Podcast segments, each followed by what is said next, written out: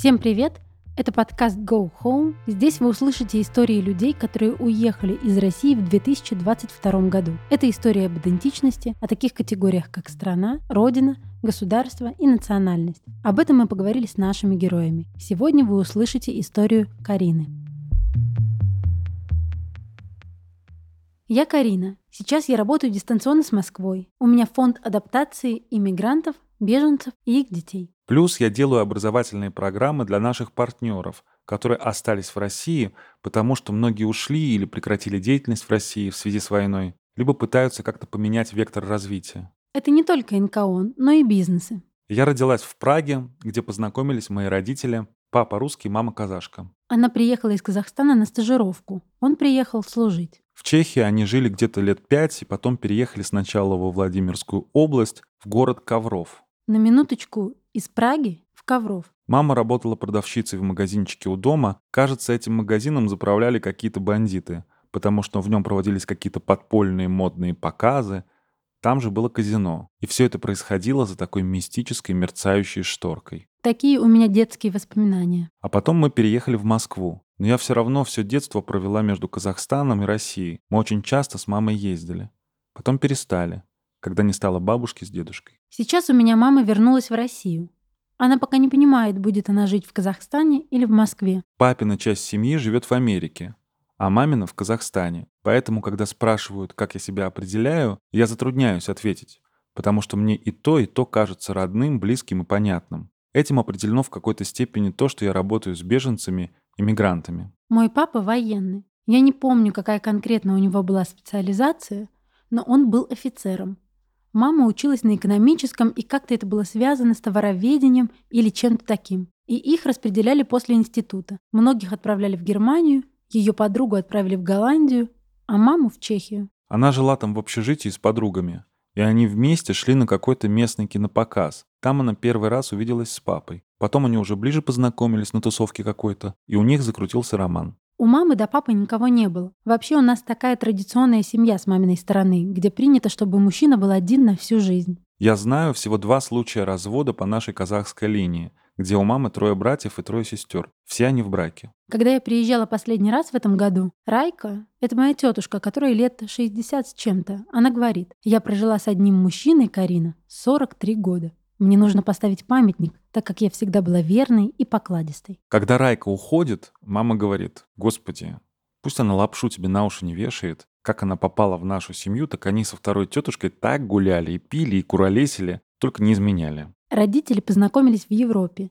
Но когда папа привез маму в Москву, и она познакомилась с бабушкой и дедушкой, они очень категорично восприняли ее появление. И мое тоже. Они просто мечтали, что он женится на некой Ленке из соседнего подъезда. Им было непонятно, почему казашка, и они из-за этого не давали маме прописку долго. И мама много лет жила без прописки. Аргумент был такой, сейчас мы дадим ей прописку, и она у нас отожмет квартиру. Поэтому мама пошла работать продавщицей в местный магазин, потому что там брали без прописки. А потом она работала на мясокомбинате уборщицей. У нас была достаточно сложная жизнь. Военный контекст очень на меня повлиял. Сейчас, например, я занимаюсь материалом про то, как война меняет семейную систему, как она вообще вторгается в жизнь отдельной семьи и как меняет внутреннюю семейную структуру, как появляются аддикции. Папа многого насмотрелся на службе. По-моему, он воевал в Чечне. После этого он стал очень сильно пить, тяжело и люто, с домашним насилием. Он бил маму. А мама работала где могла, чтобы просто доставать деньги периодически ему на водку. То есть прям очень тяжело было. Очень влияло то, что маму не приняли, не дали возможности легализоваться. Это ведь и так сложно адаптироваться, будучи казашкой. Я помню в детстве эти случаи, когда мы едем в автобусе в Гальяново, и какой-то мужик говорит маме «чурка». Или я слышала, как бабушка с дедушкой могли шептаться за ее спиной. И настроения внутри семьи были в этом плане сложные. И я знаю, что мама комплексовала. И до сих пор. У мамы потрясающе красивое имя. Айдария. И она всегда его упрощала. Но это, кстати, популярная история. Вот я работаю в центре, где много женщин, мигранток и беженок. Это свойственно в основном женщинам из Средней Азии. К примеру, ее зовут Алмагуль или Мирава, и она становится Марией. Для меня это просто нонсенс. Очень много таких девушек, которые, например, делают маникюр, и у нее подпись на бейджике «Мария». А ты же видишь, что она точно не Мария. Может, она Надзира или кто угодно, но точно не Мария. И мама как только свое имя не перекореживает. Я обожаю получать от нее письма по e-mail. Там всегда написано «Аделина». Она так представляется. При том, что сокращенное от Айдрия — Ада. Я всегда ей говорю, что Ада — потрясающее имя, оно означает драгоценное. Вспомни Набокова. Нет, она говорит, Айдрия — это очень грубо. И вот она на работе, Аделина. Ну окей, допустим. Я даже привыкла, потому что она несколько раз меняла имя, и это уже какая-то итерация. То есть я знаю, что в ней сидит до сих пор этот комплекс, что она не русская. Это стало меняться только в последние лет 10, когда ситуация в России стала потихоньку меняться. Но такой внутренний надлом, связанный с самоидентификацией, у нее остался. У нас был очень простой класс из очень простых ребят. В основном из русских. Только я вот была наполовину казашка, и у нас была одна девочка-армянка, Ира. Но она была не от мира сего. Я полагаю, у нее были некоторые особенности, и класс ее булил. Но меня и мою компанию тоже булили, потому что я была чудаковатой. На самом деле есть такой феномен про то, что дети сейчас совсем не гуляют. Я помню, что все детство в 90-е мы проводили на улице с утра до ночи. И были ситуации, когда, например, на той дороге, по которой я ходила каждый день в школу, убили человека. Мы спокойно в этот же день мимо трупа туда-сюда шатаемся, какие-то следователи допрашивают нас. Не казалось чем-то выходящим за рамки. Обычная действительность, такая типичная окраина Москвы 90-х. Я помню, что всегда хотела поступить в университет дружбы народов. Я даже не определялась, почему именно. Просто думала, вау, университет дружбы народов. Я съездила туда на день открытых дверей. Почему-то очень сильно загорелась. Очень сильно туда хотела. Но у нас тогда не было никаких возможностей. Мы жили очень бедно, и мама говорила, что я просто брежу, и надо пойти в техникум при мясокомбинате. Но я каким-то чудом оказалась в РУДН в итоге. То есть, наверное, что-то подсознательное все время двигало меня в ту сторону. Я знала, что в казахской семье меня любят больше, чем в российской. Помню, что меня совсем маленькую привезли в Казахстан, и мне подарили белую лошадь и маленького ягненка. И я помню, что в детстве я лежу с этими ягнятами, глажу их. Сейчас невозможно представить, но был такой подарок девочке, как приданное. И было множество традиционных вещей.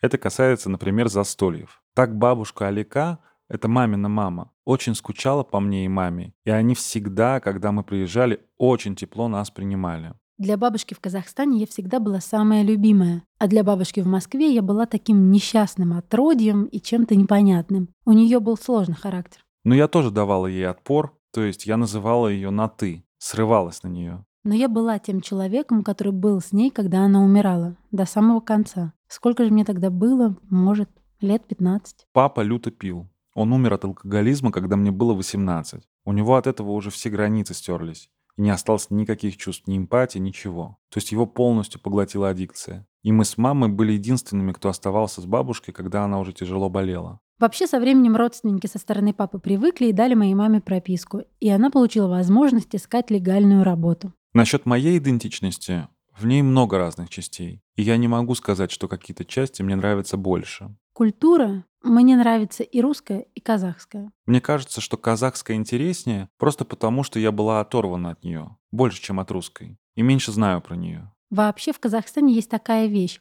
Очень важно, традиционная ли у тебя семья или нет. И если да, то насколько. Я могла бы сказать, что моя традиционно процентов на 90. Есть 10% молодых, кто придерживается прогрессивных идей, но эти идеи все равно скорее про то, что женщина должна иметь карьеру и может работать. У нас вот такая история. Есть самая старшая кюкешка, тетя Дамели. Ее называют Коке. Я не знаю, откуда эти названия. У тети чуть помладше Ляля, при том, что она Мирашка. Это какие-то внутренние домашние имена. И мы всегда знаем, что Коке старшая, самая строгая. И вот она перевезла всю семью из аула в Алматы. Там она покупала одну квартиру, продавала ее, покупала побольше. Потом купила продуктовый магазин Рахмет, продавала там по ночам водку алкашам. Ее идея в том, что надо работать, обязательно быть независимой. Она прямо это всем вдалбливает в голову. В этом плане наша семья может быть не совсем традиционная, но во всех остальных. Любовь на всю жизнь одна. У женщины должны быть муж и дети. И очень важен статус. Например, моя сестра сейчас выходит замуж, ей 22 года. И мне рассказывает ее мама, моя тетя Роза. Мы знакомимся с родителями ее жениха, и мы их приглашаем к себе домой, готовим еду, стол накрываем, а они нас позвали в ресторан. Ну, в общем, понимаешь, Карин, семья у них сильно попроще. Это удивительно. Почему сильно попроще, если в ресторан? Она говорит, потому что у нас по-другому. Если у вас традиционно женщины готовят, и вы можете дома накрыть целый стол, считается, что семья традиционная и статус у нее выше. А если в семье нет такой культуры, в рестораны у нас ходят люди попроще. Поэтому каждый раз, когда я собиралась с семьей в Казахстане, это всегда застолье. У меня просто гастрономические гастроли всегда в Алматы. Я город толком не знаю. Я его не видела, причем была там тысячу раз. Я в этот раз привезла книжечку из гаража Алматы «Архитектура модернизма». Ходила по городу с этой книжкой, разглядывала здания, читала, пыталась понять, из чего город состоит. Но до этого я всего этого не видела. Мне силы воли не хватало, чтобы старшим сказать «отстаньте от меня, дайте мне погулять одной по Алматы». Потому что обязательно тебя хотят сопровождать твои дяди, тети, сестры, братья. Ты обязательно едешь ко всем домой, иначе обидятся. Эта фраза со мной с детства. Иногда ты ездишь три раза в день. Позавтракал у одних. Позавтракал у других. И едешь в третий аул. Ужинаешь, и там остаешься на ночь. Это прикольно, но очень изматывает. Любой повод – это повод собраться вместе, поесть, что-то приготовить. Поводы самые разные. Кто-то что-то закончил, кто-то приехал, кто-то уехал, кто-то перенес операцию или сейчас ляжет в больницу. Надо собраться обязательно. Ну и, конечно, для всех моих родственников наш приезд – это еще один повод – и нужно обязательно съездить, со всеми побыть, детей потискать, всем подарки подарить и так далее. В Алматы я говорю, что в Москве не принято быстро жениться. У нас люди встречаются по 5 лет, по 9 лет, потом расходятся, как в моем случае. И родственники ко мне лояльны. У них, наверное, есть какие-то внутренние вопросы, но им хватает так-то ничего не комментировать. Но с сестрами мы очень смеемся над этим. Они мне говорят, в любой момент, когда ты захочешь замуж, ты приезжаешь и просто выходишь на следующий день. У нас уже есть претенденты. Могут даже приехать с похищением. Что важно, у нас практически все невесты в семье были похищены. И похищение считается, в общем-то, классной традицией. Но, как правило, жених с невестой уже друг друга знают и любят. И они договариваются. Он приезжает и забирает ее. Что еще важно про традиции? Невестка, девушка, отдается в семью жениха, и она начинает принадлежать им. А в семье жениха всегда есть та, кто встречает и принимает эту невесту и вводит ее во все традиции. То есть у нас есть, например, тетя Гаухар. Есть жена моего брата Надия. И Гаухар говорит, Надия моя, я ее учу, я ее главная наставница в этой семье. Есть такое, что вот она ее ввела, и дальше она курирует. Ты уходишь в другую семью, и над тобой властвуют уже традиции этой семьи. Семь дней после свадьбы нельзя появляться дома и видеть своих родных. Вот у меня сейчас сестренка вышла замуж. Она никогда не жила с парнем, ей 22. Они переехали и впервые оказались вдвоем. И она писала уже на третий-четвертый день моей маме. «Тетя Ада, мне скучно, почему нельзя к вам прийти?» И мама отвечает «Нельзя, терпи». Тетя читает намаз. Такие вещи прямо строго соблюдаются. Я в этот раз была около месяца в Казахстане. Постепенно этот вихрь закручивает, и я уже в какой-то момент сижу со своей тетушкой Гаухар,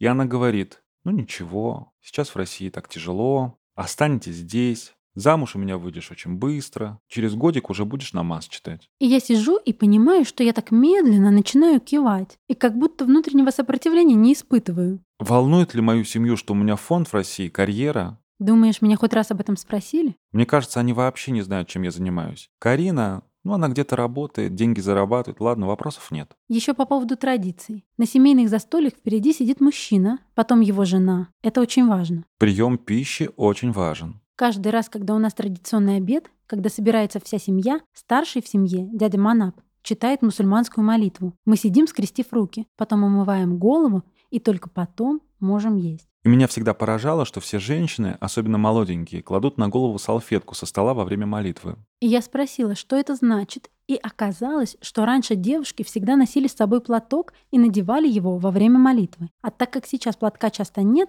то берется салфетка и используется как покрытие. У меня есть такая привычка, летом я всегда ношу с собой платочек, чтобы, если что, повязать на голову. Наверное, это потому, что я помню из детства, что мама перед тем, как начать что-то сложное, доставала этот платок и повязывала себе на голову. И всегда этот платок присутствовал в моей жизни. Например, я помню, что мне всегда передавали от кокешки или от бабушки платок с запиской. Пусть завязывает этот платок, он будет как оберег. А когда я спрашиваю у мамы, почему вы вяжете платок, она говорит, чтобы рассудок не рассыпался и чтобы можно было сосредоточенно что-то делать. И я сначала бессознательно вязала этот платок как бандану, а потом осознала, что когда куда-то выхожу, мне важно, чтобы он был со мной. Обычно я его вяжу на сумку или на пояс. И в этом году я прямо отчетливо заметила, что я вышла куда-то и забыла его. Я опаздывала, но все равно вернулась. Не могла без него. Мне важно, чтобы он был. В московской школе было много вопросов к моей внешности. Почему такие глаза, почему такие волосы, откуда ты, какие у тебя корни. И эти вопросы я слышала постоянно, но они не были агрессивными, скорее просто из интереса. Удивительно, в этот раз я приезжала в Казахстан и подумала, вы реально живете в городе, где все похожи на всех, и никто вам не задает вопросы. Почему такие глаза, внешность, какие корни? Всем просто все равно. Какая скука. Ужасно. Какой-то кошмар. Я такая обычная в Алматы. Очень типичная, ничем не примечательная. Я думаю, что дом для меня определяется деятельностью и работой. Ну и какой-то сверхидеей, которую я вкладываю во все, чем занимаюсь. Наверное, сейчас все мои чаяния и надежды связаны с тем, чтобы продолжать делать что-то в России, на русском языке. Но понятие дома размылось. Я пока не смогла найти для себя ответ. Первый месяц войны я улетела в Грузию и была там какое-то количество времени. Потом я летала то в Москву, то в Казахстан. Сейчас в Москве провела полтора или два месяца, и на меня постепенно начало накатывать. Я вижу такую корову на льду, у которой копыта в разные стороны разъезжаются. Я чувствую себя точно так же. Меня то в одну сторону, то в другую.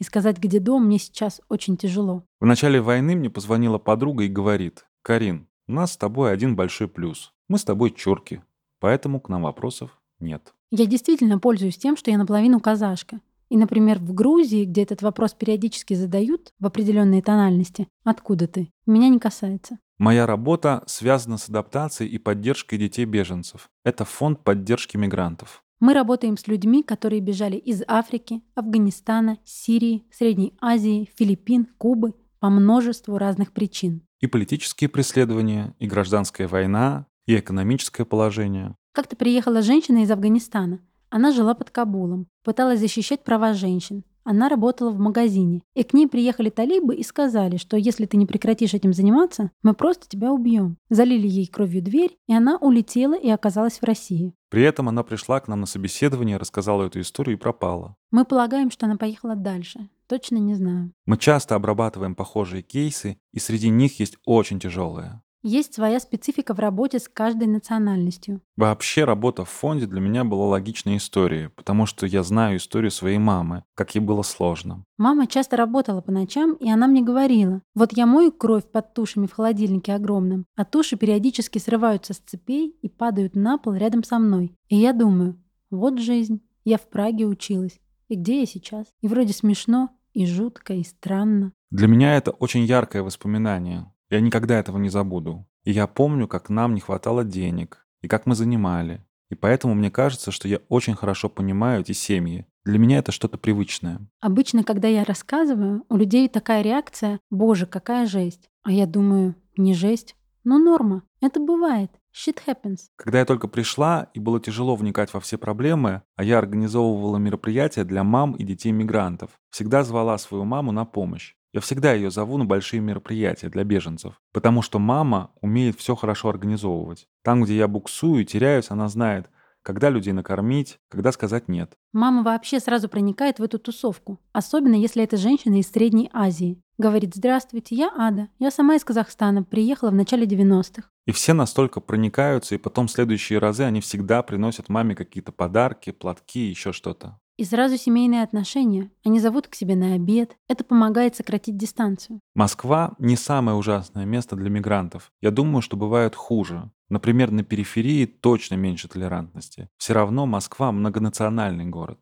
У Москвы очень большой инфраструктурный потенциал и актив. Ты все равно можешь работать в ресторанах или в кафе уборщицей, можешь работать в школе, где-нибудь посудомойкой. Понятно, что это не белая работа, но у тебя все равно будет график 2 на 2 и относительно приличная зарплата, даже если это 15-20 тысяч рублей. Это хорошо. К нам, когда приходит человек в центр и говорит, что хочет, чтобы их ребенок учился, мы всегда даем анкету, где есть вопрос, какая у вас заработная плата и какие финансовые возможности в месяц. Разброс цифр такой. 0, 10 тысяч, 10, 20, 20 и выше. Для нас это означало, что люди сами могут заплатить за проездные, чтобы приехать к нам в центр и чтобы ребенок занимался. Это уже очень много. потому что у тебя 150 подопечных, и невозможно их всех обеспечить проездными. Но для тех, у кого от нуля до 10 тысяч, мы пытались, конечно, найти какие-то ресурсы. Мигранты — это очень большая рабочая сила. В какой-то степени городу выгодно, чтобы эти люди оставались без прав. Вообще, я думаю, что это большая социально-экономическая и политическая стратегия, связанная с тем, что у нас не дают статус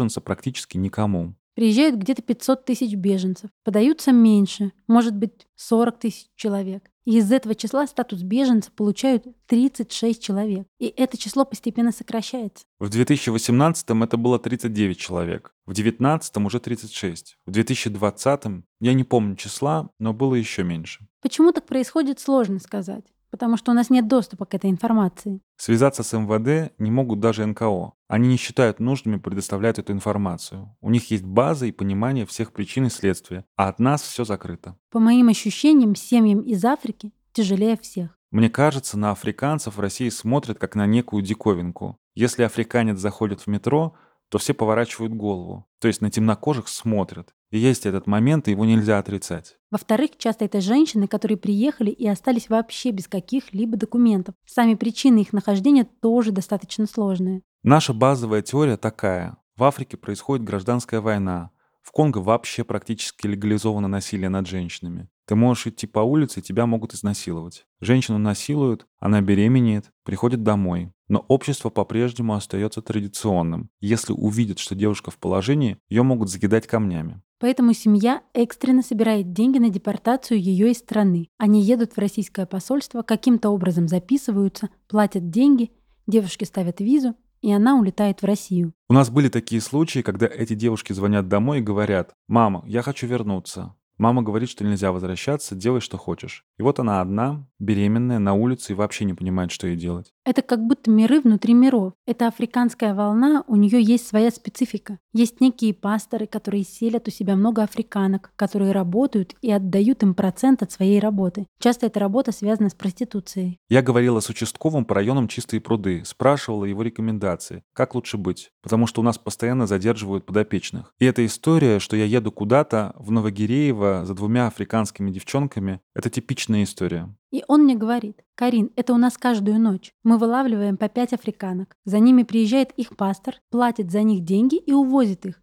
На следующую ночь мы снова их вылавливаем. У нас вот такая система, что ты хочешь? Плюс у нас был вопрос, как убедить этих женщин не ехать в Россию, потому что они все равно едут и едут. Одна звонит другой и говорит, я здесь устроилась, более-менее зарабатываю, приезжай. Она приезжает, и что дальше не ясно. Часто они боятся куда-то идти, так как не понимают системы. Мы говорим, вам нужно пойти в гражданское содействие, вам там помогут и с документами, потому что мы документами не занимаемся, только детьми и можем найти им еду и одежду. Они туда не идут, потому что думают, что там поймут, что они без документов, и депортируют обратно. Когда только началась мобилизация, я начала помогать искать жилье ребятам в Казахстане. Сначала помогла одному другу, потом другому, потом третьему. Как-то пошло по накатанной. И почему-то люди стали думать, что я некий риэлтор по Алматы или волонтер, хотя это совсем не так. Я просто искала, где кого расселить. На пару дней, на неделю. Но со временем стало понятно, что чем дальше, тем хуже. Русским ребятам просто не сдают ничего. И мы с мамой придумали схему, что ребята могут выбирать квартиру, и мама будет звонить и на казахском разговаривать с хозяином и говорить, что это мой брат двоюродный. И мы так сделали с парой ребят. Кому-то даже сдали квартиру. Моя казахская семья мне помощь не предложила. Я думаю, они отчасти понимали, что происходит, но в целом у них все равно есть какая-то тема свой-чужой. Как будто есть некая обособленность. Мама мне говорила, но если ты хочешь, чтобы поселили твоих чуваков, то ты должна сказать, что это твой муж. При этом у нас всего в совокупности семь домов. Можно семь мужей заселить. Понятно, что я так не сделала. Один мой приятель, который приехал в Казахстан и в переписке все время писал «у них» и «они», подчеркивал эти слова. И он вроде бы писал хорошие вещи. Писал, что даже на лютом рынке нет такого физического агрессивного взаимодействия, как в России. То есть тебя никто никогда не толкнет. Это поразительно. У них так принято. Но все равно меня вот это «у них», «они» сильно задело. Может быть, потому что это русский про казахов так говорит а у меня детская травма с этим связана. Но это скорее какая-то личная фигня. Да, скорее всего, что-то личное. Вы слушали подкаст Go Home гуманитарного фонда Hume, который мы сделали при технической поддержке студии Шторм. Слушайте нас на всех подкаст-платформах.